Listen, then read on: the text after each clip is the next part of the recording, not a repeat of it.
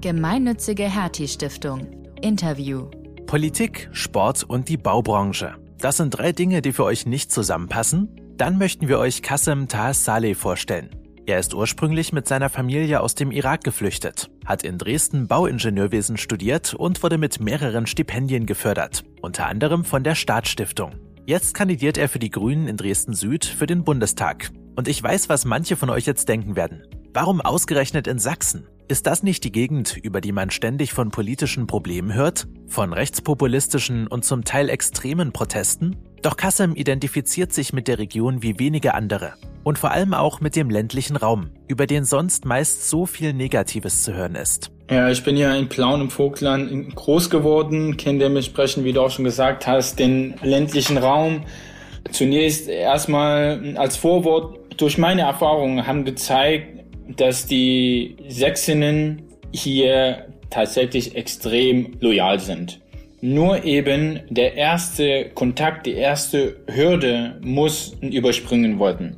Dementsprechend muss eine Sprache da sein, muss ein Austausch da sein zwischen der, der Gesellschaft lokal und eben den neu Ankommenden. Und das ist, glaube ich, die Basis. Eine weitere Basis ist für ihn der Sport. Kassem ist leidenschaftlicher Fußballer und sieht im gemeinsamen Teamgeist auf dem Rasen eine große Chance dafür, ein Gemeinschaftsgefühl zu entwickeln. Ganz egal, wer welche Herkunft oder Hautfarbe hat. Über all diese Themen haben wir mit ihm im Interview gesprochen. Wir haben erfahren, dass du ähm, Bauingenieurwesen studiert hast. Woher kam das bei dir, dass du gesagt hast, du möchtest dieses Fach studieren? Gab es da irgendeinen speziellen Impuls? Ich wollte tatsächlich in den letzten Jahren meine Schulzeit etwas internationales studieren. Das heißt, einen Beruf erlernen, wo, wo man auf der ganzen Welt arbeiten kann. Da gab es bei der Staatsstiftung mehrere Seminare und Kurse, wo ich ähm, teilgenommen habe. Und ich standen dann am Ende genau drei Berufe zur Auswahl. Und zwar Sportarzt, dann eben Ingenieur generell und Rechtsanwalt. Und, und, und ich habe mich dann nach einem kurzen Praktikum im Amtsgericht in Plauen gegen Jura entschieden. Okay. Dann, dann blieb sozusagen nur noch ähm, Sportarzt oder ähm, Ingenieur. Dann habe ich mir eben gesagt, ich möchte gerne etwas schaffen. Also das heißt, bei der Tat, bei dem Beruf möchte ich gerne etwas erschaffen, zum Beispiel danach in den nächsten fünf Jahren, zehn Jahren, zwanzig Jahren, wenn, wenn ich da äh, vorbeilaufe, dass, dass ich eben meinen Kindern oder Enkelkindern erklären kann, so haben wir das Gebäude, die Brücke oder auch die Straße gebaut. Das waren die, die Hindernisse und die Probleme. Mhm. Mhm. Spannend. Beeinflussen dich eigentlich auch äh, politische Themen in deinem Beruf? Du bist ja bislang noch hauptberuflich als, als Bauleiter tätig, hast du uns erzählt, und gleichzeitig ja aber auch politisch aktiv ähm, und, und kandidierst ja auch tatsächlich. Ne? Also Politik spielt ja auch eine große Rolle in deinem Leben. Beeinflussen die politischen Themen dich auch in deinem Beruf? Total. Mm, sei es eben in der Kommunikation mit den Kolleginnen auf der Baustelle, da geht es eben viel um um vielleicht Rassismus, weil die Baubranche ist leider eine extrem konservative Branche mhm. und da gilt es auch viel zu erklären. Da fehlt es einfach an jungen Personen, die etwas Innovation und eine andere Denkweise da reinbringen. Das eben auf der einen Seite. Auf der anderen Seite haben wir ja tatsächlich über 30 Prozent der CO2-Emissionen in Deutschland kommen aus dem Bausektor. Mhm. Das heißt, das ist wiederum ein extrem großer Hebel, um gegen den Klimawandel und die Klimakrise anzugehen. Und alleine schon dieses Mindset in die Branche zu bringen, ist leider schon innovativ. Okay. Stößt du dort auf offene Ohren, auch wenn du solche Themen ansprichst? Also konntest du da auch schon was bewegen? Auf offene Ohren eher we weniger, weil hm. der Fokus liegt leider rein auf, auf die Wirtschaft. Ja. Genau. Hm. Das heißt, die achten aber schon dass zum Beispiel die Dämmung, die sie bestellen, nicht zu viel ist, dass sie, dass sie eben auch alle Ressourcen auf der, auf der Baustelle oder, oder alle Materialien auf der Baustelle, dass sie die wieder auch wiederverwenden. Aber das Primärziel ist natürlich nicht der Klimawandel, mhm. sondern rein ökonomisch. Ja, logisch. Wir haben, wenn, wenn wir richtig recherchiert haben, hast du ja zwei Stipendien bekommen. Also erstmal von der Staatsstiftung, was du uns ja schon erzählt hast, und von der Heinrich-Böll-Stiftung. Ja. Und dieser Stiftungsbereich, der ist ja unfassbar stark vernetzt. Ne? Also ich erlebe das ja selber, auch wenn ich jetzt bei Events zum Beispiel von der Hertie-Stiftung bin. Hat dich das irgendwie in deiner beruflichen Laufbahn auch beeinflusst? Also die Leute, die du da zum Beispiel kennengelernt hast? Mm, vielleicht fange ich etwas anders an. Und mhm. zwar haben beide Stipendien meine Persönlichkeit extrem beeinflusst. Ich meine, da bist du als Schüler im, im Plauen in einer sächsischen Kleinstadt mhm. und kommst da durch diese Staatsstipendium mit diesen, mit diesen Seminaren deutschlandweit bist, bist du da unterwegs, gell? Und lernst du mit auch Menschen aus ganz Deutschland kennen und das mit 16, 17, 18 Jahren. Hm. Das heißt, du eröffnest automatisch dir eine breitere und offenere Perspektive. Spannend. Als wir zu dir recherchiert haben, haben wir sehr oft über das Konzept Integration gelesen. Was bedeutet denn für dich der Begriff überhaupt Integration? Also ich persönlich spreche eher davon Teilhabe. Teilhabe in die Gesellschaft, vor allem in die demokratische, pluralistische Gesellschaft. Das bedeutet Teilhabe im Bereich Kultur, Teilbereiche, vor allem im Bereich Sprache, denn Sprache ist tatsächlich Macht und schafft den Zugang zur ähm, Gesellschaft, zur ähm, Schule, Bildung, dem Arbeitsmarkt. Von daher ist, ist Teilhabe ähm, ein wichtiges Merkmal und politisch dementsprechend auch ein großer Hebel, um eine pluralistische Gesellschaft ähm, auf den Beinen zu haben. Mhm. Wenn ich jetzt diesen Begriff Teilhabe höre, das klingt ja für mich so wie man hat Teil an etwas, an etwas Größerem so. Und das wird wahrscheinlich so ähnlich wie bei dem Begriff Integration von den meisten eher so verstanden, dass man halt sich irgendwie so der Mehrheit anpassen muss auch oder so in die Mehrheitsgesellschaft versuchen muss, so reinzukommen. So. Würdest du den Begriff auch so verstehen oder würdest du das ganz anders definieren?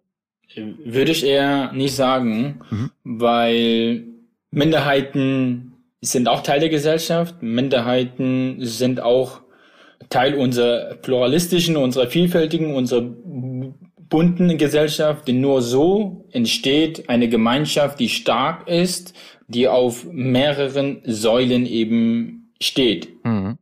Wie wichtig findest du dann diesen Impuls von diesen einzelnen Teilen der Gesellschaft. Also findest du, dass das eine gesamtgesellschaftliche Aufgabe ist, sozusagen alle Teile in die Gesellschaft reinzuholen? Oder ist das eher sowas, was von den einzelnen äh, ja, Bausteinen der Gesellschaft kommen muss, die, dass sie sozusagen von sich selbst aus reingehen sollten in die Gesellschaft und sagen sollen, hier, wir haben auch eine Stimme und haben auch Anliegen und wir möchten die gern verwirklicht sehen?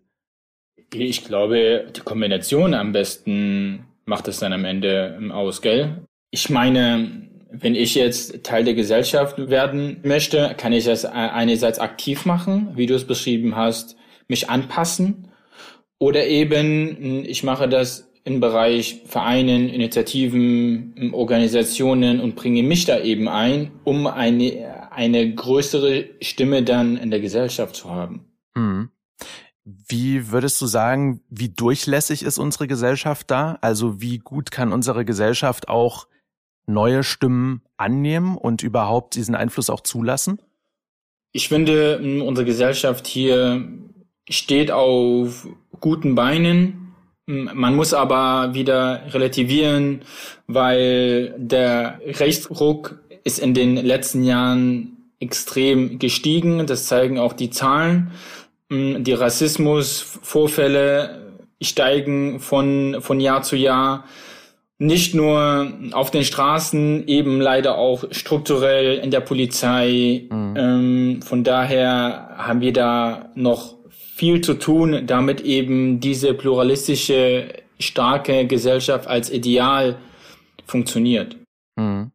Ich finde das ganz spannend. Äh, wir würden auch über dieses Thema Rassismus gerne mal sprechen, weil du kandidierst ja in Dresden für den Bundestag, aber auch dieser ländliche Raum ist dir ja ganz besonders wichtig. Und ich selbst bin ja in Dresden geboren. Ich darf das als gebürtiger Sachse natürlich auch sagen, dass mir auffällt, dass speziell im ländlichen Raum und gerade im Osten auch dieser Rassismus, von dem du gesprochen hast, ganz besonders hervortritt und ganz besonders sichtbar wird. Was denkst du, woran das liegt, dass das gerade vor allem im ländlichen Raum so, ja, so eklatant krass nach vorne tritt und vor allem auch im, im Osten? Ja, ich bin ja in Plauen im Vogtland groß geworden, kenne dementsprechend, wie du auch schon gesagt hast, den ländlichen Raum. Mhm. Zunächst erstmal als Vorwort, durch meine Erfahrungen haben gezeigt, dass die Sächsinnen hier tatsächlich extrem loyal sind. Mhm. Nur eben der erste Kontakt, die erste Hürde muss überspringen worden.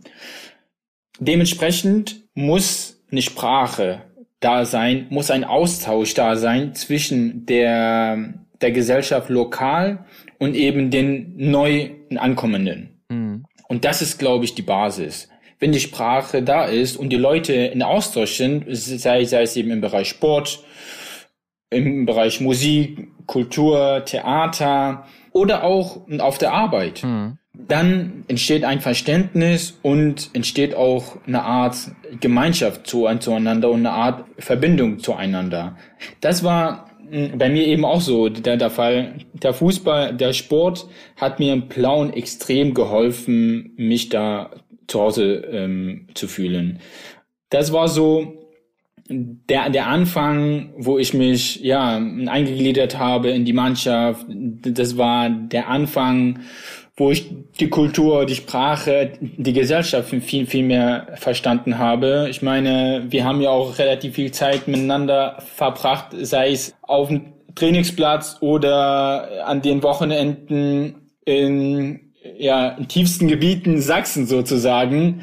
Und wir haben ja auch gemeinsam für etwas gekämpft und zwar mhm. für einen Sieg im besten Falle. Mhm. Und das Schweiß zusammen. Mhm.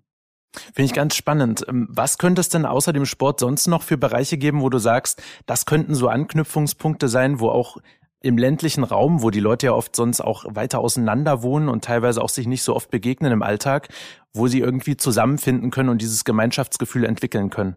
Ich glaube, die Kommunikation ist, ist primär. Mhm. Und der Ort spielt da eigentlich überhaupt keine Rolle. Also auch auf dem Marktplatz ähm, in den ländlichen Gebieten kann man ja in, in, in Austausch kommen. In der Eisdiele, im Restaurant oder ähm, ja auf dem Arbeitsplatz. Wie gesagt, der Ort ist da, glaube ich, nicht so die primäre äh, Stelle. Primär und zwar elementar und wichtig ist der Austausch. Und das passiert nur, wenn eben die Sprache da ist und man eben auch tiefergründig debattieren kann. Eben auch die eigene Religion, die eigene Kultur, die, die, die eigene Denkweise auch meinem Gegenüber übermitteln kann. Mhm. Das ist, glaube ich, der Schlüssel. Bei Sprache, da sind wir auch schnell bei diesem Thema Integrationskurse und du vertrittst ja auch diese Auffassung, dass die allen Geflüchteten auch sofort zur Verfügung stehen sollen. Ja. Fandest du die Integrationskurse, die du damals erlebt hast, als du nach Deutschland gekommen bist, hilfreich? Also bei, bei mir war es ja so, dass ich in den ersten drei Monaten in Chemnitz war, in der Erstaufnahmeeinrichtung, da hatte ich mhm. überhaupt keine Sprachkurse. Erst mhm. als ich in Plauen gekommen bin, dann ähm, ja bin ich in diesen sogenannten DATS-Klassen rein. Das sind Deutsch als Zweitsprache. Da war so erst der erste Kontakt zu Sprachkursen. Die, die Menschen, die herkommen, brauchen aber den Kontakt zur Sprache von Tag eins. Und zwar das unabhängig vom Herkunftsland, von der Kultur, Religion und vor allem der Bleibeperspektive. Mhm. Ich würde gerne mal auf dieses Thema Fußball zu sprechen kommen, was ja für dich ganz wichtig ist und auch Sport, ja, wo du ja sagst, dass das ein äh, sehr verbindendes Element hat, auch in der Gesellschaft.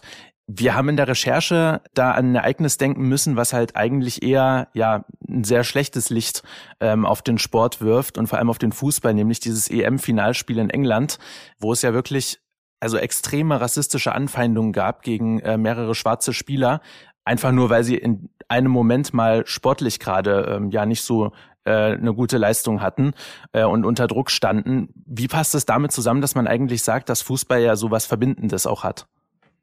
Puh, also Sport war für mich immer schon eine Art Gemeinschaft. Sport spricht eine internationale Sprache, vor, vor allem eben der Fußball ist, ist extrem international. Ich meine, in jedem Land, wo ich auch reisen war, habe ich auf den Straßen Fußball gekickt und ohne die jeweilige Landessprache zu sprechen. Das ist einfach so ein, ein ja, so, so eine Art ähm, Icebreaker von Anfang an. Mhm. Und das ist dann wieder, wie, wiederum, ja, ein paar Menschen gibt, die vielleicht nicht die hellsten sind ähm, und sich dann einfach es ausnutzen, ihre Frust einfach ausüben, weil die jeweilige farbige Person das Tor nicht trifft. Ich meine, England hätte, hätte ja auch während der 90 Minuten oder in, in der Verlängerung noch ein Tor mehr schießen können. Das heißt, die Mannschaft war ja auch voll mit Weißen besetzt. Mhm. Und, und das dann wieder, wiederum nur eben die Farbigen wieder angegriffen werden, das ist fatal. Das ist nicht Sport. Ich glaube, die Personen, diese Rassistinnen, haben auch wenig mit dem Sportsgeist zu tun. Hm. Ich würde gerne zum Abschluss noch wissen, äh, Kassem, es steht ja bald eine Bundestagswahl an und es ist ja sehr viel auch ähm, es gibt sehr viele Möglichkeiten, bald äh, die Politik in Deutschland in eine andere Richtung auch äh, zu bringen. Was wünschst du dir denn konkret für Sachsen und auch generell für äh, Plauen und die Region, in der du aufgewachsen bist? Wie sollte die sich denn weiterentwickeln, deiner Meinung nach? Was würde dieser Gesellschaft gut tun? Ich glaube, dass wir hier, hier in Sachsen mehr Tarifverträge brauchen. Ich glaube, hier müssten mehr Gewerkschaften reinkommen und die brauchen strukturelle ähm, Hilfe. Die Leute in, in Sachsen, die sind unzufrieden mit der Arbeit, mit der, mit ihren Bedürfnissen. Und das hat dann wie wiederum zur Folge, dass sie ihre Frust eben gegen Minderheiten ausleben. Sei es eben Geflüchtete, sei es die LGBTQI-Community oder gen generell anders aussehende oder anders auch denkende. Der Vergleich von Sächsinnen zu, äh, zu anderen Gebieten in Deutschland erhalten hier ganz, ganz viele als Umfährt. Und Sachsen kann auch was. Ich meine, wir haben hier eine, wir haben hier die größte Handwerksdichte Deutschlands. Mhm. Das heißt, im Bereich von Bau, Handwerksbereich, nicht nur das, haben, haben wir eine extreme Expertise. Die wird aber medial nicht ähm, aufgegriffen. Mhm. Viele Punkte kurz, viele Punkte. Ja, ich merke schon, ja. Ähm, äh, also auf jeden Fall äh, hast du einen sehr guten Blick dafür, was alles für Faktoren da eine Rolle spielen. Also ich finde es echt cool, dass du da auch ja in so viele Bereiche reinschaust und das ganze, diese ganzen Probleme nicht nur so auf einer kleinen Spur betrachtest, sondern halt auch schaust, was da so dahinter steckt. Finde ich sehr spannend. Also äh, Danke, Kassim, dass du uns da einen kleinen Einblick gegeben hast. Wir wünschen dir auf jeden Fall alles Gute. Natürlich erstmal beruflich und natürlich dann auch für dein politisches Engagement. Drücken wir dir die Daumen. Und äh, ja, vielen Dank für das Interview. Vielen Dank auch für die Einladung und das nette Gespräch, Kurt. Hoffentlich bis bald in Berlin. Ja. Oder in Dresden, wenn du hier wieder ähm, vor Ort bist. Gerne. Bis dann. Bis bald. Ihr wollt mehr spannende Geschichten rund um die Hertie Stiftung hören? Dann abonniert doch unseren Podcast-Channel Hertie Interviews auf Spotify und Apple Podcasts. Und wenn ihr mögt, lasst uns eine Bewertung da. Weitere Interviews, Videos und Beiträge findet ihr auch auf ghst.de.